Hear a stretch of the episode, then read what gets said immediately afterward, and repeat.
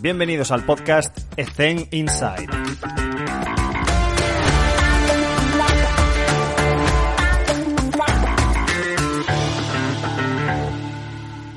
Muy buenas a todos, hoy vamos a recuperar una entrevista que realizamos a Luis Arbalejo allá en el enero del 2019.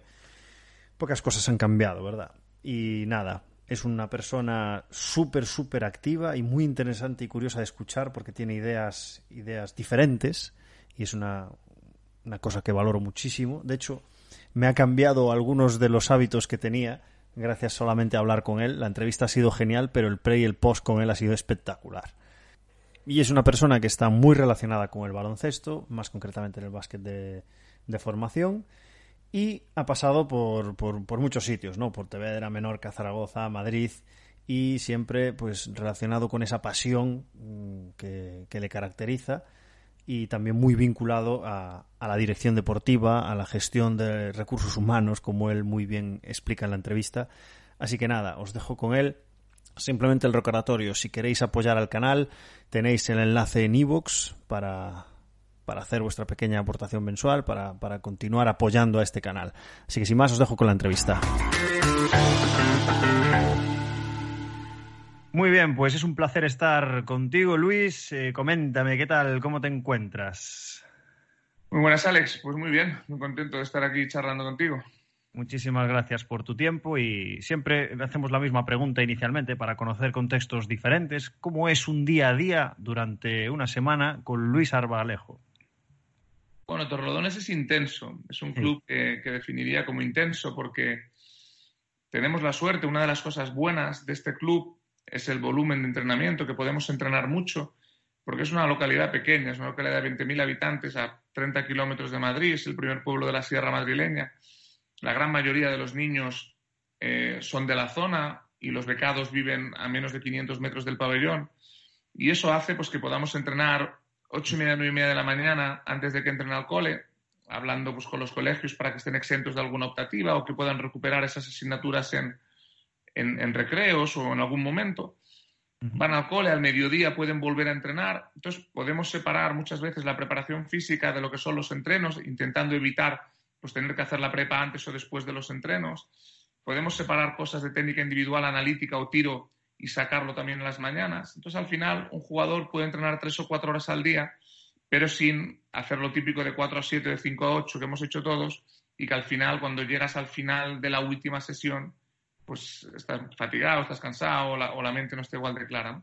Uh -huh. Entonces el día a día pues viene a ser así, ocho y cuarto, ocho y media en el pabellón, entrenamientos, luego trabajo de oficina, dirección técnica, dirección deportiva y por la tarde volvemos a la carga 5 o 6 de la tarde y, y, por desgracia hasta las 11 y cuarto porque tenemos tantos equipos que la última franja es de 10 a 11 y cuarto, que es mala para los entrenadores, mala para los prepas, mala para todo el mundo, pero la única manera de ubicar 33 equipos en las seis o siete pistas que tenemos disponibles en, en el pueblo. ¿no?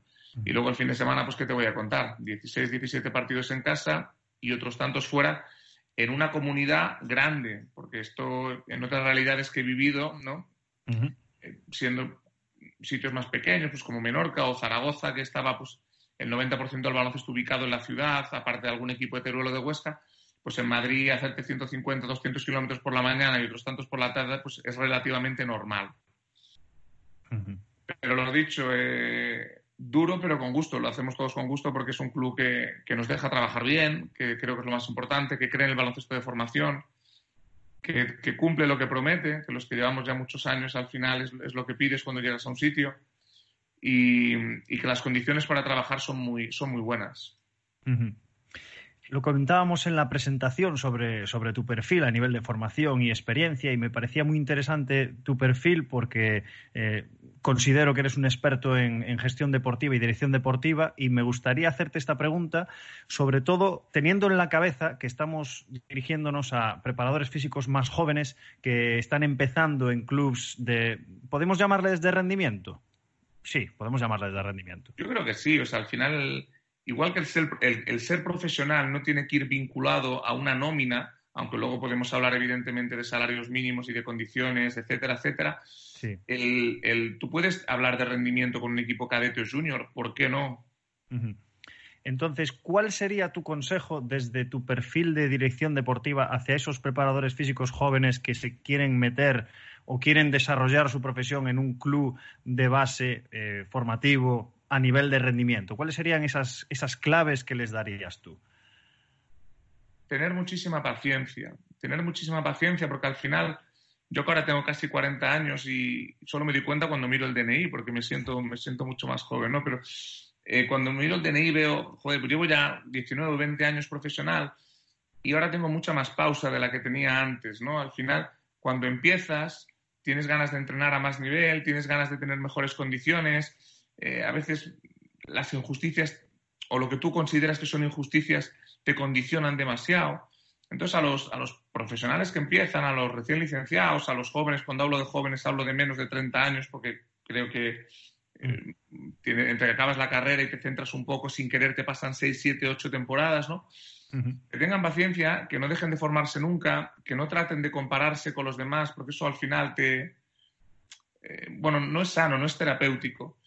Y que, mm, y que no pierdan la ilusión, porque al final cuando ves que pasa un año, otro año, por desgracia las condiciones, pues salarios muy bajos, eh, convenios de voluntariado por encima de, de, contratos normales a 12 meses, eh, no hay remuneración muchas veces en vacaciones, un volumen de horas muy alto. Eso al final acabas tirando hacia algo un poco más seguro y renunciando a tus sueños, ¿no? Y el, bueno, el, lema o el eslogan, el, Dreams Come True, ¿no? Yo creo, creo mucho en eso, en, en seguir y seguir y seguir y seguir. Y, al final yo lo he hecho, ¿no? Yo tuve pues, muy malas condiciones durante muchos años y al final yo digo que llegué por pesado. O, estoy, bueno, llegué no, lo estoy consiguiendo. A veces cuando me preguntan cuál es tu sueño, no, yo me levanto todos los días pensando lo afortunado que soy. Y no sé hasta cuándo va a ser, pero el poder ir a trabajar en algo que es tu hobby, mm. eh, pues es la leche, ¿no? O sea, es, es Disfrutar del camino, exacto. Claro, luego veremos hasta dónde, hasta cuándo. Luego también comentaremos la parte mala, ¿no? Que hay que renunciar a muchísimas cosas. Yo ya he vivido en seis comunidades autónomas, lejos de tus amigos, lejos de tu familia, eh, a lo mejor pues no pudiendo seguir un poco los cánones establecidos o, lo que hacen la mayoría de mis amigos. Pero ya te digo, volviendo al consejo a los jóvenes, el seguir, seguir, seguir, el no dejar de formarse, porque yo creo que tanto la preparación física como el entrenamiento puro y duro, como la dirección deportiva, evoluciona muchísimo. Entonces, no te puedes parar, no te puedes parar. O sea que, el volumen de trabajo no te ocupe el 100% del tiempo, sino que tengas un tiempo para descansar, un tiempo para formarte, un tiempo para ver a gente mejor que tú, con más experiencia. Y a partir de ahí, pues marcarte pequeñas metas, pequeños objetivos, pero sin perder la ilusión, porque es muy fácil en los primeros 7, 8, 9, 10 años salirte del camino pues, al típico trabajo pues más, más, más clásico, que te gusta menos, pero que te da más seguridad, ¿no? a picar piedra, básicamente. Totalmente. Me parece genial todos los consejos que acabas de dar, porque sin ser consejos per se, se, perciben ciertos valores y, para mí es un ejemplo de perseverancia en ese sentido, porque, porque, por lo que has comentado y porque empezaste por una cosa que era tu pasión, que luego se fue convirtiendo en otra y se percibe también que a nivel de dirección deportiva también estás muy cómodo y que disfrutas cada día con lo que haces. Eh, yéndonos un poco más hacia esa parcela, a nivel personal, ¿cuáles crees que deberían ser o qué consideraciones debería, deberíamos tener en cuenta a la hora de dirigir equipos? Equipos no me refiero con equipos deportivos, sino también equipos multidisciplinares eh, de diferentes agentes del entrenamiento. ¿Cuáles crees tú que deberían ser las competencias que un gran director deportivo debería tener en ese sentido? Mira, yo siempre digo que, que en mi tarjeta pone director deportivo pero que es mentira, que yo soy director de recursos humanos del club, ¿no? Porque al final eh, nos dedicamos a gestionar personas y yo tengo más de 30 entrenadores que y evidentemente no soy el mejor, tengo muchos, mucho mejores que yo en muchísimos aspectos, ¿no? Tenemos tres o cuatro licenciados en educación física que a pesar de yo serlo, están mucho más preparados y mucho más actualizados que yo porque se dedican 100% a eso. Tenemos una psicóloga que a pesar de haber dado cuatro pinceladas de psicología en la carrera, pues ni de lejos podemos llegar al nivel de profesionalidad de una persona así. Estamos dirigidos por una junta directiva y un presidente y un vicepresidente que tienen, bueno, en mi caso, que en Torrodones son gente de alto nivel. Entonces, al final, yo creo que la palabra es respeto. es respetar la parcela de todo el mundo y confiar en todo el mundo. Yo les digo siempre que todos somos igual de importantes y eso lo siento de verdad y transmitir eso creo que es fundamental. Luego tenemos roles diferentes, mm. tenemos salarios diferentes, tenemos condiciones diferentes, pero todos somos igual de importantes. El otro día se lo decía a las chicas en el Junior Femenino A, son 14 jugadoras y 6 de cuerpo técnico. Somos 20. Siento de verdad que los 20 somos o son igual de importantes. Evidentemente, el rol de una jugadora difiere mucho del de otra. Hay alguna que juega 5 minutos y una que juega 35. Evidentemente, el rol del ayudante es diferente al prepa o diferente al entrenador. Mm. Pero todos somos igual de importantes. Entonces, el respetar a todo el mundo, el dejar que todo el mundo haga su trabajo y confiar en las personas, yo creo que es básico. Tenemos, evidentemente, una toma de decisiones, un proceso de selección donde acertamos y nos equivocamos, pero una vez que tomamos la decisión y una vez que establecemos el cómo vamos a trabajar, es respetar y confiar en las personas que nos rodean. He anotado un montón de cosas, a ver si me da tiempo a preguntártelas todas. Eh, hablas, eh, no sé por cuál empezar. Vale, voy a empezar por esta. Acabas de mencionar tema de proceso de selección y que eres más director de recursos humanos que otra cosa. Vale, te voy a buscar un poco las cosquillas. Imagínate que sale una oferta de trabajo, empiezas un proceso de selección. ¿Qué consejos le puedo dar yo a un compañero de trabajo que quiere optar a un puesto de trabajo en tu club para poder pasar el proceso de selección? Mira, a mí hay una frase que me gusta mucho que dicen, ¿qué te fijas en, una persona cuando la quieres contratar? Vamos a pensar a partir de unos mínimos, evidentemente. Claro. yo, no, yo no creo en la gente, eh, en el intrusismo laboral, ¿no? O sea, para ser psicólogo, para trabajar en psicología tienes que ser psicólogo, para trabajar en el mundo de la educación física, eh, licenciado en ciencias de la física y el deporte, etcétera, etcétera, ¿no? Pero cuando ya partimos con gente con la titulación requerida, mm. con la formación necesaria, incluso con la experiencia necesaria, que yo creo que cuando aspiras a un cargo profesional en un club de élite o en un club de rendimiento ya partimos de unos mínimos altos, hay una cosa que, es muy difícil, que a lo mejor para mí lo es y para otro no, como cuando hablamos de un jugador o una jugadora que tiene flow, ¿no? ¿Cómo se define que tiene flow? Es que es muy difícil, ¿no? O sea, que un jugador tiene flow. Sería que transmita frescura. O sea, yo cuando me reúno con alguien, y más allá de la carrera, más allá de la experiencia, más allá de la formación, es que cuando le miro a la cara, que cuando nos miramos a los ojos, esa persona me transmite frescura. Mm. Que a lo mejor es una sensación que tengo yo y otro no. Pero en este caso, como tengo que decidir yo, o soy una de las personas que toma parte o gran parte de la decisión, para mí es muy importante, muy importante. Son, son intangibles, son cosas que no se pueden explicar. Evidentemente, cuando recibes los currículos o cuando te reúnes con gente, partes de, unos niveles de exigencia altos, porque creo que estamos en Madrid con un volumen de profesionales muy altos. Al final, Madrid tiene 6 millones de habitantes y no es lo mismo estar aquí que en una provincia pequeñita, donde a lo mejor el margen de personas que tienes para escoger es más pequeño, ¿no? Y encima estamos en un club pues, con 10, 11 personas dedicadas full time al baloncesto, donde pensamos que tenemos que ser exigentes con las incorporaciones. Y ese transmitir frescura es algo que, para mí es, muy, es, básico, es muy, muy importante. Comparto eh, lo, que, lo que comparto tu opinión y me pongo también en la piel porque en la empresa en la que estamos, eh, mis cuatro, los cuatro socios que formamos ECEN Salud y Rendimiento, yo soy el encargado de los recursos humanos y en las entrevistas me muestro transparente y me muestro como soy. O sea, en las entrevistas hablo como si estuviese con un colega en la barra de un bar. ¿Por qué?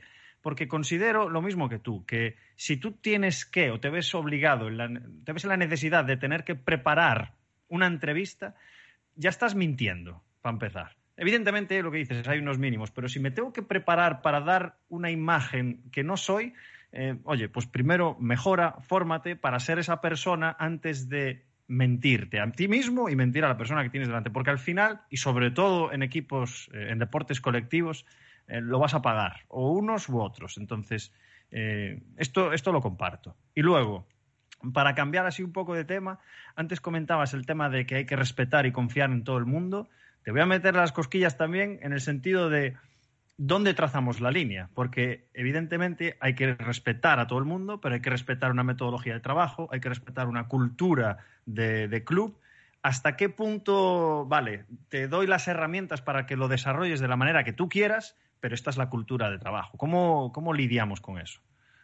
bueno, hay, hay, otra frase que me gusta mucho, que es que el club está por encima de cualquier profesional. Y mm. eso debe de ser así. Si bien es cierto que los clubs no lo forman el escudo y la hemeroteca, que también, sino que lo forman las personas que están en ese momento. O sea, un club no tiene nada que ver un club ahora con el de hace cinco años, con el de dentro de cinco años, porque las personas son las que forman el club.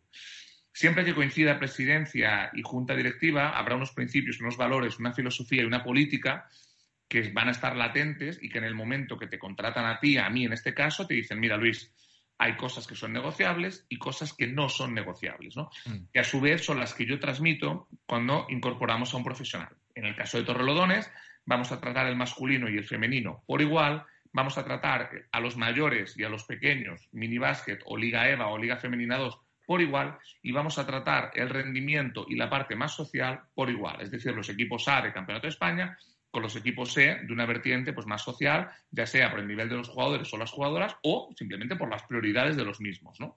Hmm. Dentro de toda esa historia tenemos coordinadores. Tenemos un coordinador de minibásquet, un coordinador de escuelas, un coordinador de masculino, uno de femenino y uno de área de salud.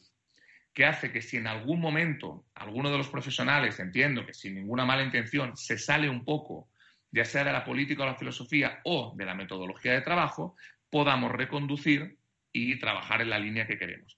Sí que soy dentro, dentro de unos márgenes bastante amplios de dar libertad, porque yo pienso que si un entrenador que no quiere hacer zona le obligas a hacer zona, pierde la esencia. Si un preparador físico que cree mucho en el trabajo de fuerza no le dejas trabajar fuerza, pierde la esencia. Entonces, mm. tienes que asegurarte de qué quieres trabajar, cómo lo quieres trabajar y fichar a personas que pienses que se pueden adaptar a eso, porque si no, no tiene sentido, porque puedes fingir una semana o un mes, pero llega un momento en que la cabra tira al monte y o acaba haciendo lo que quiere o acaba haciendo lo que tú le dices, pero a descontento, ¿no? Entonces acaba saliendo mal seguro.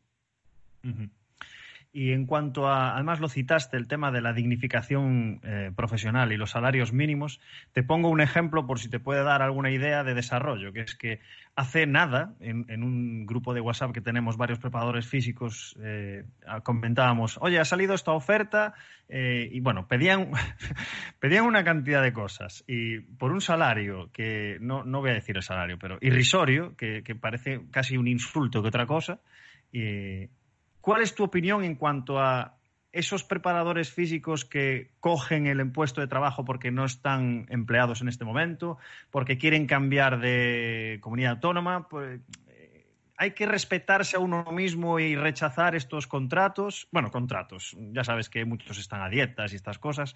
¿Cuál es tu opinión en este sentido? Es complicadísimo. Mira, yo lo he intentado respetar siempre.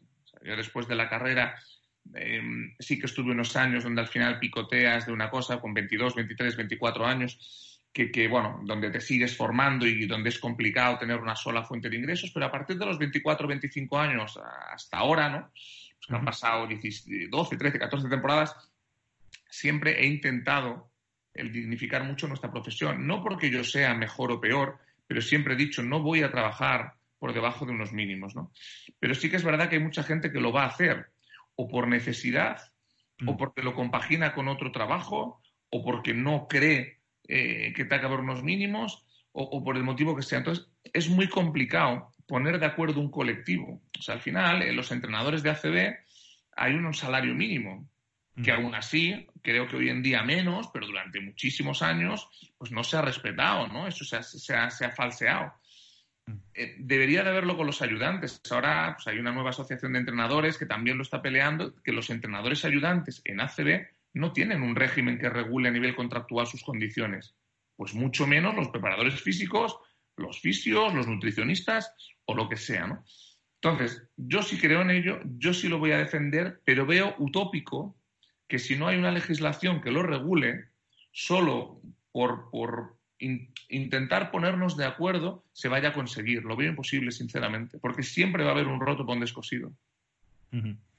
uno, uno de estos compañeros decía, a ver, evidentemente es diferente el contexto. Claro, si es una persona que acaba de salir de la carrera, yo mismo he estado en un club un año sin cobrar. Me ofrecí gratis. Eso es tirar piedras contra, contra mi tejado, contra nuestro gremio. En parte sí, pero sí que es verdad que poco a poco, como dices tú, vas evolucionando y esos primeros años de post carrera estás un poco perdido y si tienes la suerte de dar con un buen mentor, pues que te guíe por aquí y por allá, pues es diferente. Pero sí que considero que, hombre, ya cuando tienes una edad, estamos hablando, pues, por ejemplo, por encima de los 30 años, pues intentar respetarte un poco también a los compañeros diciendo, oye, mira, eh, me encantaría, pero es que por estas condiciones no puedo ir. Y ya porque el propio contexto no te lo va a permitir, porque estás con una pareja, porque estás viviendo tal, no te lo va a permitir. O sea, si me encuentras, he tenido gente que, se ha ido a Alemania eh, a cambio de un trabajo como monitor de gimnasio. O sea, te, vienes a entrenar a mi club pero te doy este contrato. Es, es, otra manera de paliar lo que comentas, algo que es muy difícil y que se solucionaría a nivel legislativo. Punto. Sí, bueno, a, nivel, a niveles más sociales, eh, las directivas en los pueblos pequeños suelen tener ciertos contactos y es una manera de contratar a gente, de decir, pues yo te voy a pagar media jornada y la otra media se te va a pagar trabajando de lo que sea en un, en un trabajo pues donde no se requiera formación o algo así, ¿no? Yo nunca he aceptado eso, en este club no lo hacemos.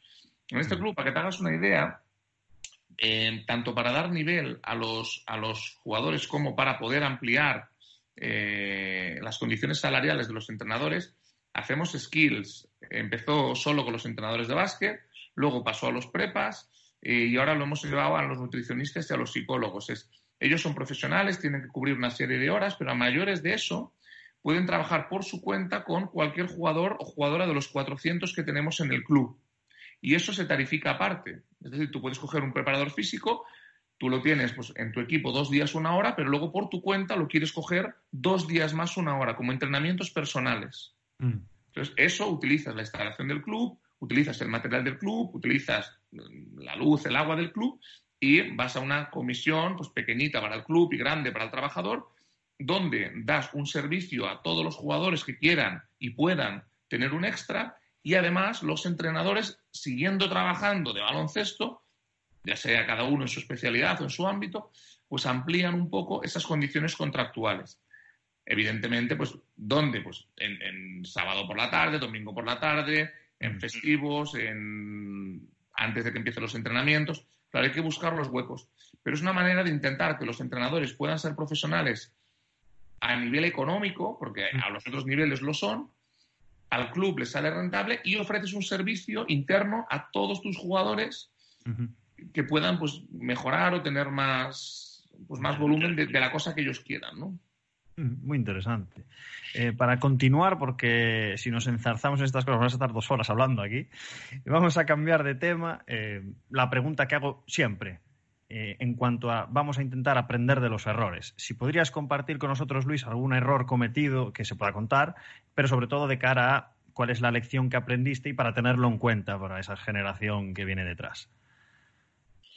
Pues quizá lo que he comentado hace un rato del, tratar de compararme o el frustrarme por, por ver otras personas que con otros caminos o por otros o por diferentes motivos hayan llegado, ¿no? Yo al final ya se me ha, se me ha medio pasado, pero tuve ahí durante años el tema de los exjugadores o las exjugadoras, ¿no? Que, que muchas veces o de entrenador a una persona que, que, lleva seis meses o un año o dos años trabajando por el mero hecho de haber sido quien ha sido como jugador del, del tratar a veces porque las directivas toman esas decisiones por las razones que sea, dan pasos pues, de manera muy prematura. ¿no? Entonces yo siempre digo lo mismo, ¿no? No te dejarías operar a corazón abierto por una persona que, hubiese, que estuviese en segundo de enfermería, pero sí pones de director deportivo, de entrenador, a una persona que, que lleva seis meses o un año o dos años trabajando por el mero hecho de haber sido quien ha sido como jugador o como jugadora. ¿no?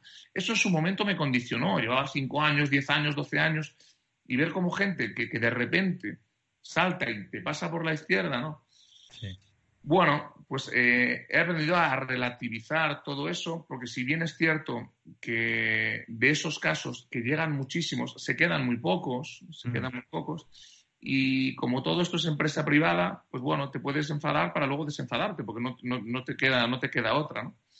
Entonces, al final, eso, el, el en lugar de, de, pensar, bueno, voy a seguir trabajando con este handicap que va a estar siempre, ¿no? como, pues a lo mejor el, bueno, a lo mejor el desanimarme en algún momento o el pensar cuál es el camino correcto. No, el camino correcto es el que te traces tú. Trabajar, trabajar, trabajar y seguir trabajando.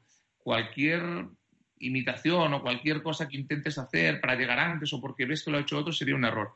Entonces ya hace muchos años que no lo hago, soy pues, fiel a, la línea que he cogido, pero sí que es verdad que me ha podido condicionar durante, durante un tiempo, ¿no? Aparte estuve muchos años en Menorca, que es un sitio pequeñito, que a lo mejor te ves un poco alejado de todo, que, constantemente tienes que estar cogiendo aviones para formarte, ir a la península o viajar.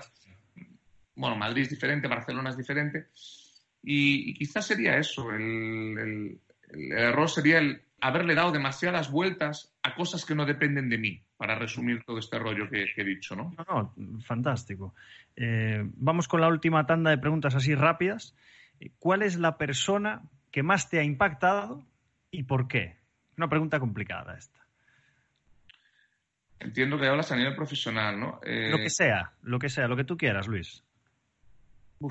creo, creo que lo he idolatrado un pelín porque falleció, pero te diría José Luis Abos, el entrenador del CAI Zaragoza durante años, ¿no? Así, me impactó muchísimo porque fue el primer entrenador ACB con el que compartí mucho tiempo, ¿no? Em, yo llegué a Zaragoza, bueno, fiché con 29 años, eh, fiché en el año 2012. Me fichó Willy Villar, que ahora está en el Estudiantes, que también es una persona que a nivel laboral me impactó mucho porque fue el primer director deportivo que vi trabajar mm. y hacer operaciones como la de Giannis Antetokounmpo, por decirte algo, ¿no? Cuando, cuando lo fichamos de Grecia, cuando lo fichó él en este caso de Grecia, o coger un equipo en Leporo que llevaba años navegando entre el Aleporo y la CB y meterlo tercero de la liga. Y José Luis Abos me llamó mucho la atención porque a mí me gusta mucho la gente humilde, la gente que, ha estado abajo, que, que, entiende toda la idiosincrasia del baloncesto. Y José Luis Abos ha entrenado en cadete, en junior, en EVA, en LEP, se fue a Wake Forest, eh, estuvo muchos años en Inca, eh, vivió lo que es las catacumbas del baloncesto durante muchos años, porque por desgracia en nuestro trabajo, cuando te bajas del ACB a la LEP o la LEP Plata, ya podemos entrar otra vez en temas salariales, de convenios, de, meses, de, todo. Y, era una, bueno, una persona que después de quedar tercero de, del ACB por detrás de Madrid y Barcelona, ¿no? yo siempre digo que fuimos campeones del ACB de club de baloncesto, porque el Madrid es un club de fútbol, ¿no? y, y, fue una persona tan, tan, tan humilde, ¿no? que, me llamó mucho la atención. Luego, a posteriori, tuve la suerte de coincidir con Andreu Casadeval, con, con J. Cuspinera, con gente, con entrenadores que me han llamado pues, pues mucho la atención, ¿no? Mucho la atención. Pero nada más llegar, pues muy joven, después de haber estado en, la universidad, de haber ido a Menorca, de, no haber tenido mucho trato directo con gente de ese nivel, eh, José Luis Abos me, me impacta, me impacta por, porque decía, hostia, pero este tío es normal, ¿no? Este tío es normal.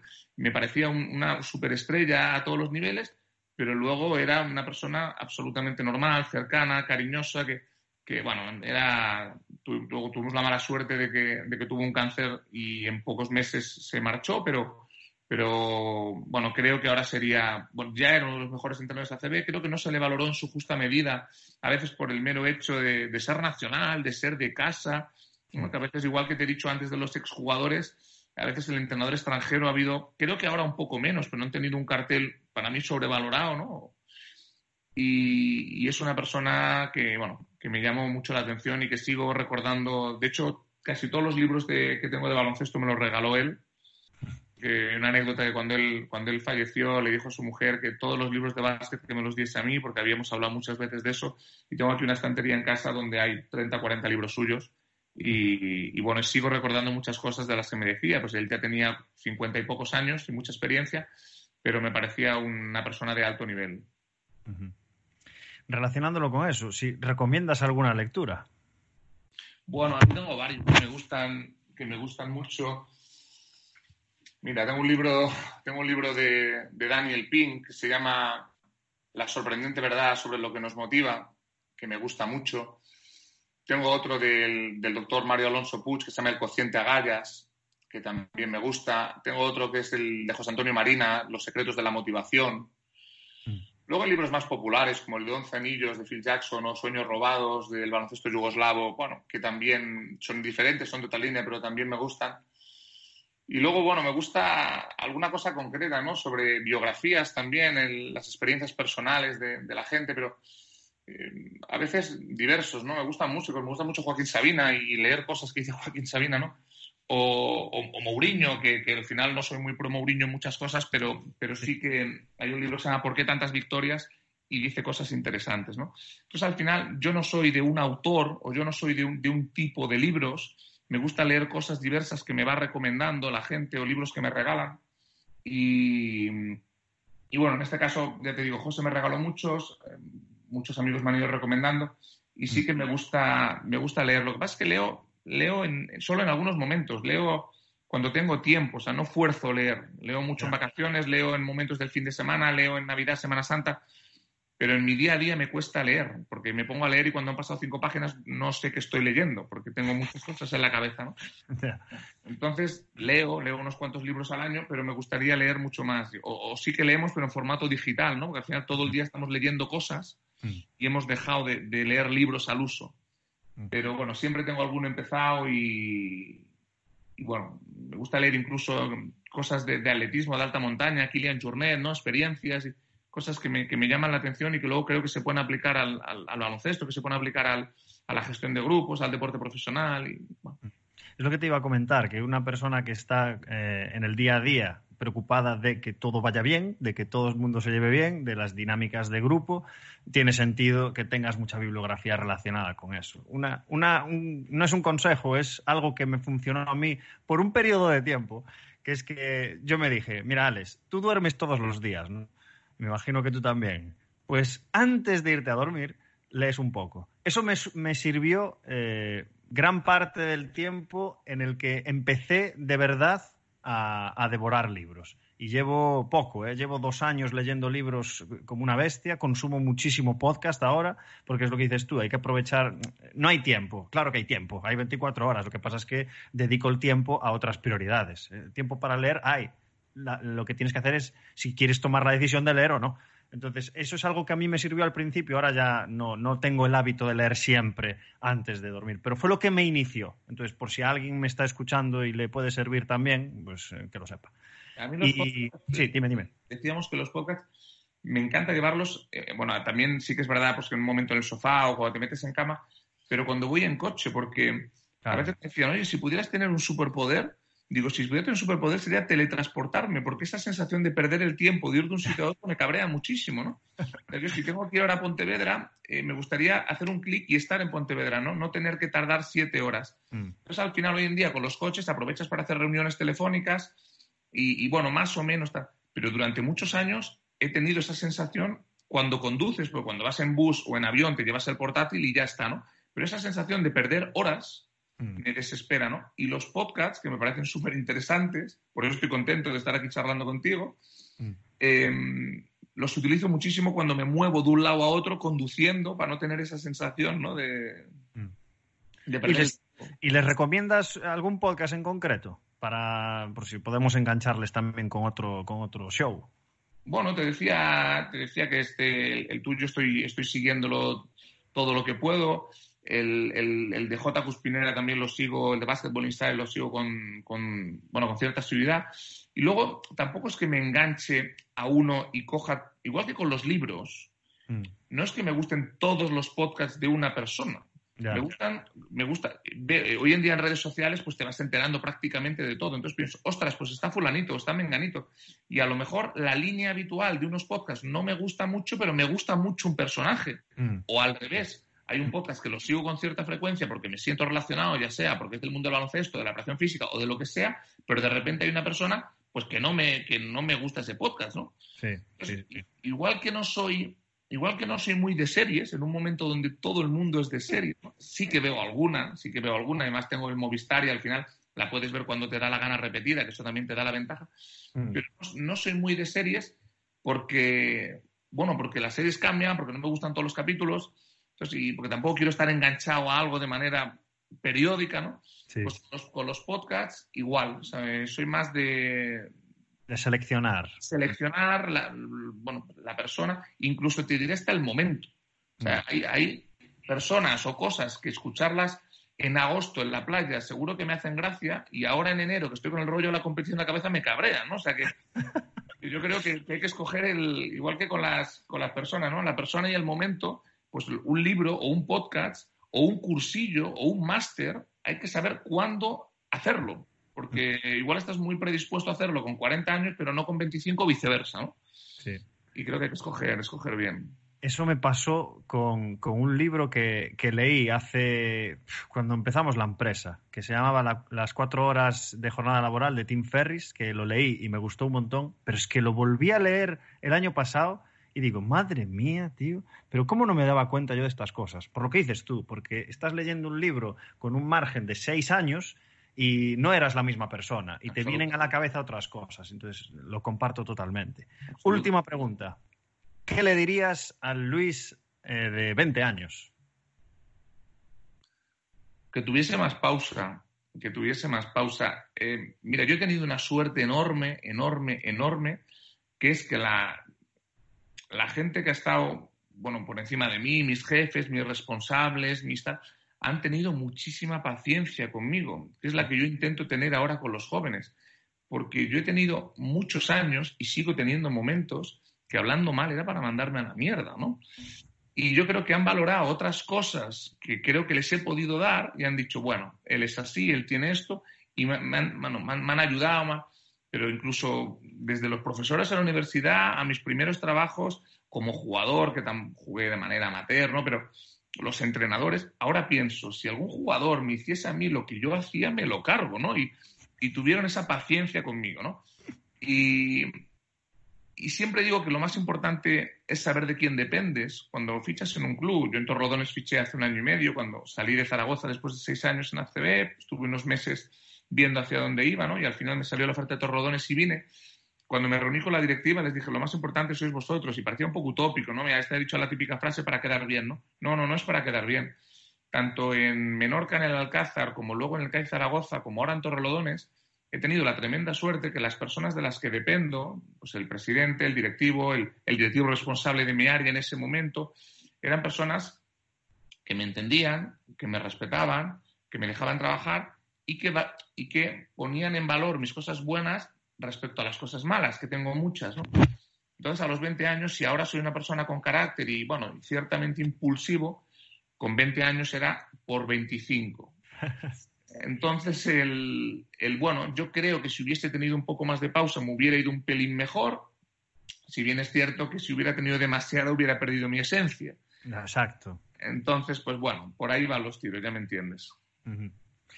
Genial. Pues Luis, ha sido un placer tenerte con nosotros en el podcast. Eh, me pasa muy a menudo, que es que como, como son 30 minutos, siempre me quedo con ganas de más.